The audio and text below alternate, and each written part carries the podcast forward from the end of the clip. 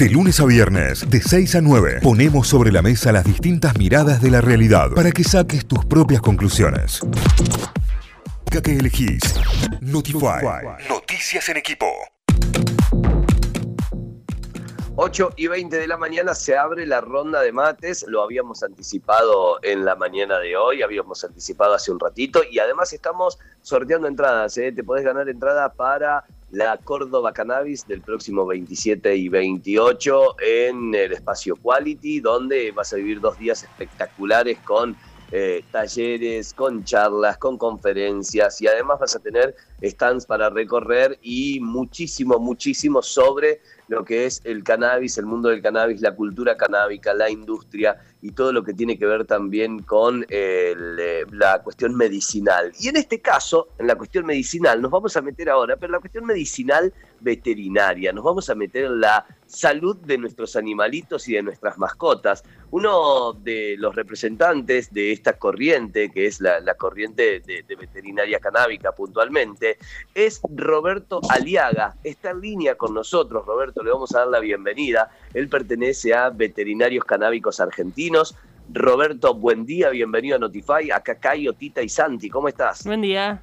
Perfecto, sí, sí, nosotros somos, bueno, todos veterinarios que nos fuimos agrupando. Hace un año se formó la, agrupación Veterinarios Canábicos Argentina, perdón, y en este momento estamos por tener personería jurídica también que es una, lucha que venimos haciendo importante, y la visualización es que nuestros pacientes, o sea, el perrito y el gatito que tenemos en casa, que tanto queremos y que ya forma parte de nuestra familia en la mayoría de los hogares, es un, no es un objeto de salud. Eso les quería dejar remarcado y que se entienda. Claro. No son pacientes, son un bien que pertenece al tutor que lo tiene en su casa. Exactamente. La pelea, claro, la pelea que tenemos de veterinarios canábicos argentinos es justamente lograr visualizar eso y modificarlo, y en eso estamos trabajando a través de la, investigación, de aportar datos, de sumar casos. Y bueno, venimos bien, nos ha recibido Morante, nos permitieron formar parte del listado de agrupaciones que reclamaba esta nueva ley de industrialización y obviamente de que se nos visualice como veterinario del cannabis y que nuestros pacientes necesitan la medicina igual que un humano. Definitivamente. Y eh, con el avance, vos mencionabas que hace 20 años te dedicas a la investigación y hace 10 incluso eh, sos parte de tu propia investigación como, como, como ser humano tratante eh, y, ejecutor. pero a mí me, me, me, llama mucho la atención los grandes resultados que dan animales este, este tratamiento en particular. Mira, nosotros tenemos una ventaja que es muy importante, que a diferencia, yo siempre la remarco, eh, a diferencia del humano, en el perro o en el gato no hay efecto placebo, o sea, no está el poder de la cabeza diciendo que lo que me está dando la autoridad o el médico y que se nos para adelante y nos dice que tenés una patología y que con este remedio te vas a curar. En nuestro caso eso no existe. Y eso en realidad es una gran ventaja porque vemos resultados o no vemos resultados y la verdad que se ven resultados increíbles. Definitivamente. Eh, mi, la veterinaria de mi, de mi chunchula es eh, canábica también y me contaba de pacientes que han bajado de eh, tener todos los días convulsiones, eh, pacientes, perritos que han bajado, en este caso eran perros en particular, de convulsiones todos los días a convulsiones semanales o mensuales, digamos, de la calidad de vida. O no tenerlo, calidad de vida. Mira, sí, me gusta el tema, el término paciente, si lo querés usar, me gusta más. son pacientes, son recibidores de salud y se merecen la salud y como te decía hace un rato, ya son de nuestra familia, entonces no es el perrito que anda durmiendo en el tobi y que duerme afuera bajo el frío. Duermen en la cama, duermen en el sillón, son propietarios de la casa casi igual que nosotros. Definitivamente. Eh, y justamente se empezó investigando igual que en humanos, con la epilepsia refractaria, eh, es donde mejor se obtienen resultados porque el perro tiene un problema, no es un problema, es su ritmo de vida, su metabolismo más acelerado y el fenobarbital o las drogas anticonvulsivantes que en humanos se usan y que algunos humanos pueden tolerar casi toda su vida, digo pueden porque los daños que generan son enormes esas medicinas, en el perro directamente es mortal, es destructora. Entonces el hígado y ese perro no se muere por convulsiones, se muere por una falla hepática. El cannabis lo que hace es reemplaza casi al 100% estos medicamentos y evitamos las convulsiones, sobre todo las convulsiones repetitivas, como vos dijiste, convulsiones de todos los días, a convulsiones muy periódicas o en casos, yo tengo casos particulares que no volvieron. Yo tengo el caso de una perrita que llegó de Córdoba con 16, ayer la vimos y la verdad que nos dimos un abrazo con el dueño porque fue increíble el resultado. Vino un zombie a mi veterinaria, una puca arlino de 10 años, que tomaba 17 medicamentos más 4 hojas para los, o gotas para los ojos. El, el tutor tenía que darle todos los días, tenía un listado de 15 actividades por día para darle medicamentos a su perra y la perra estaba totalmente desconectada. Empezamos hace un año la terapia con gotas. yo particularmente uso la planta en forma de full spectrum, o sea, el famoso efecto séquito. Yo uso la planta integrada con todo lo que me da la planta y la extracción que hago de esa planta la aplico en medicina. No sé si se entiende a qué me refiero. No hay una sintetización de CBD, no sé, no busco que el CBD esté solito. Yo trabajo particularmente con un ratio 1-1, o sea, trabajo con CBD y THC a la par y realmente con resultados increíbles. Esta perra toma cinco gotas a la mañana, tres gotas a la noche y no toma más medicamentos y no convulsionó más, reacciona, mueve la cola, está presente, para darte un caso, ¿no? En cuanto a epilepsia refractaria.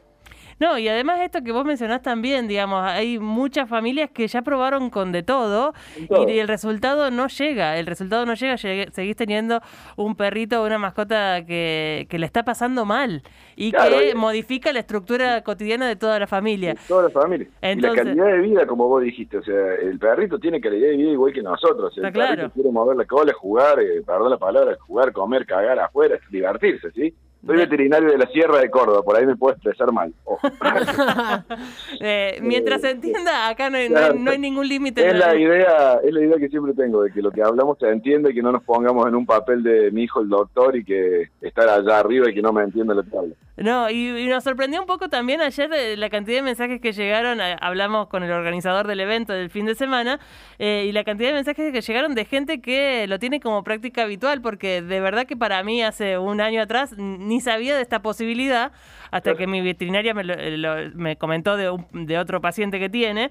Eh, y, y, hay mucha gente cultivando para los perros de sus amigos y demás. Hay una, una cosa muy comunitaria alrededor de esto todavía también. Claro, porque justamente eso es lo que nosotros estamos en la lucha. No podemos, yo yo soy un médico veterinario, soy un médico, ¿sí? mi título es médico veterinario, médico de humanos o médico clínico, médico veterinario tendría que tener los mismos derechos que un médico de humanos, por ejemplo, para el reprocampo.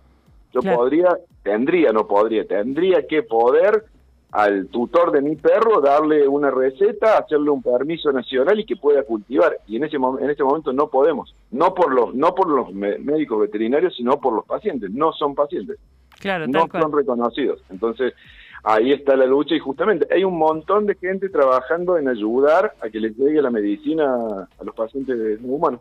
Definitivamente. Ah, nos llega un mensaje de un oyente que se llama Diego, dice, este Ciro, le administramos aceite de cannabis para disminuir la frecuencia de sus convulsiones, es un perro policía, un, eh, nunca me sale el, pastor. Alemán. alemán, pastor alemán. un perro policía precioso que, que, bueno, que está conviviendo con el aceite de cannabis en, en, función de eh, sus convulsiones, así que se lo ve espectacular, está como nuevo nuestro, nuestro querido Ciro. Eh, como consejo, obviamente, a Diego es que lo hable con un veterinario que sea especialista en cannabis para asesorarlos, igual que un humano se necesita un asesoramiento, ¿sí? Y justamente el otro tema que anda muy bien en la medicina con cannabis es, voy a dar el caso particular del ovejero alemán o el pastor alemán por sus graves problemas, culpa de los humanos, porque es culpa nuestra. Nosotros para que el ovejero haga juego con el traje del militar alemán, hicimos una cruza genética para que tenga la cadera caída y la cola caída haciendo juego con el traje. No sé si me entienden la bestialidad que hemos tenido en este mundo. Sí, el, el, proceso genético que se hizo es, descomunal. La manipulación. claro, exactamente, la manipulación genética, la retrocruza, hijos, comadres, bueno, eso llevó a que un ovejero alemán que podría vivir 14, 15 años en forma normal y agradable, a partir de los 5 o 6 años esa cadera se caiga haya una displasia o degeneración de cadera y que ese perro en los ocho años no camine más. Es espantoso. Eh, el cannabis ayuda en el proceso paliativo, en el tratamiento del dolor, porque es un dolor crónico permanente, y aparte ayuda en, el en estos combinados de plantas full spectrum o del famoso efecto séquito, ayuda a que al proceso desinflamatorio de esa médula y de, de todo ese conjunto óseo de la, de la cadera, y realmente les mejora la calidad de vida. Eh, ahí eh, lo- eh, nuestro oyente nos dice que sí, que tiene seguimiento veterinario, que están todos muy contenidos, así que no- nos alegra que así sea. Eh, de cualquier manera, sobre estos temas vamos a estar eh, también charlando y teniendo información dentro de Expo Cannabis Córdoba este fin de semana. Contanos un poco cómo viene esa experiencia, qué están preparando para el viernes y sábado.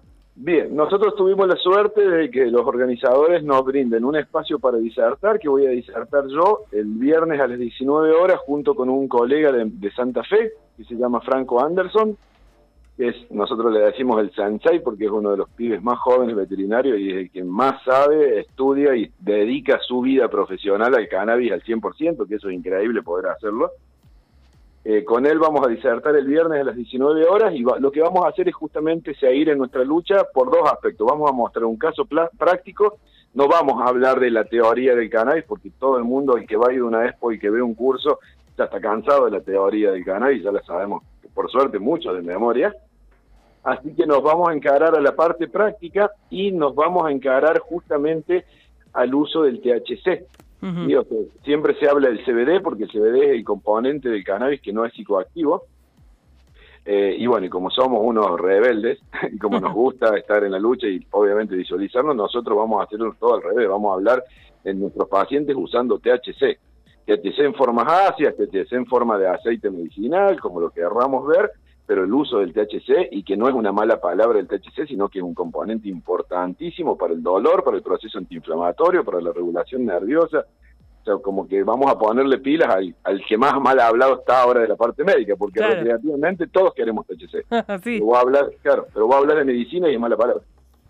Qué complejo todo, ¿no? Cómo, cómo el vocabulario determina la complejidad de las cosas. Exactamente, y cómo podemos usar ese vocabulario para poder igual encarar lo que queremos hablar sin que nos bloqueemos. No sé si me entendés a qué me refiero. Definitivamente, definitivamente. Bueno, nosotros tenemos entradas para sortear para que nuestros oyentes también puedan participar de la Expo Cannabis Córdoba eh, estar muy 2022. buena. Sí, va a estar Va bueno y, y esto, lo que venimos hablando, no solo es cultura canábica, es, y es información, es salud, es industria, es trabajo, es eh, un movimiento enorme al que hay que prestarle atención y sobre todo estar bien informados. Es un movimiento enorme que se viene en Argentina.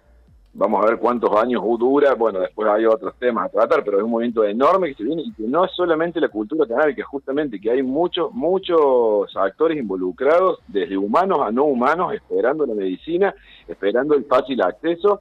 Hay que ser honestos, tenemos la suerte de tener una ley que es el ReproCan, que nos acompaña, pero que en- entre comillas es media complicada porque un médico me puede decir a mí que yo puedo cultivar, pero recién voy a tener la medicina de acá a un año, con suerte, y si sé hacer una planta. Claro, tal cual. Entonces hay muchas cosas interesantes y bueno, y nosotros nos vamos a enfocar en el justamente en el full spectrum de la planta de cannabis sativa L y cómo actúa en veterinaria.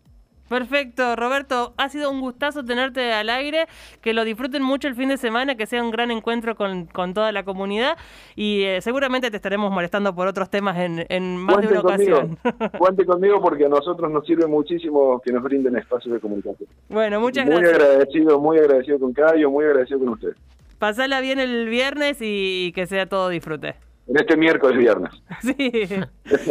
Hablábamos con Ro- Luis Roberto Aliaga, médico veterinario, especialista en eh, la medicina canábica para animales, así que eh, bien interesante y sus mensajes así lo demuestran, así que en un ratito, mensajes, en eh. un ratito Sí. los leemos todos porque está bueno. Seguimos con Notify, vamos a una tanda, la información y todo. Notify, las distintas miradas de la actualidad para que saques tus propias conclusiones. De 6 a 9, Notify, plataforma de noticias.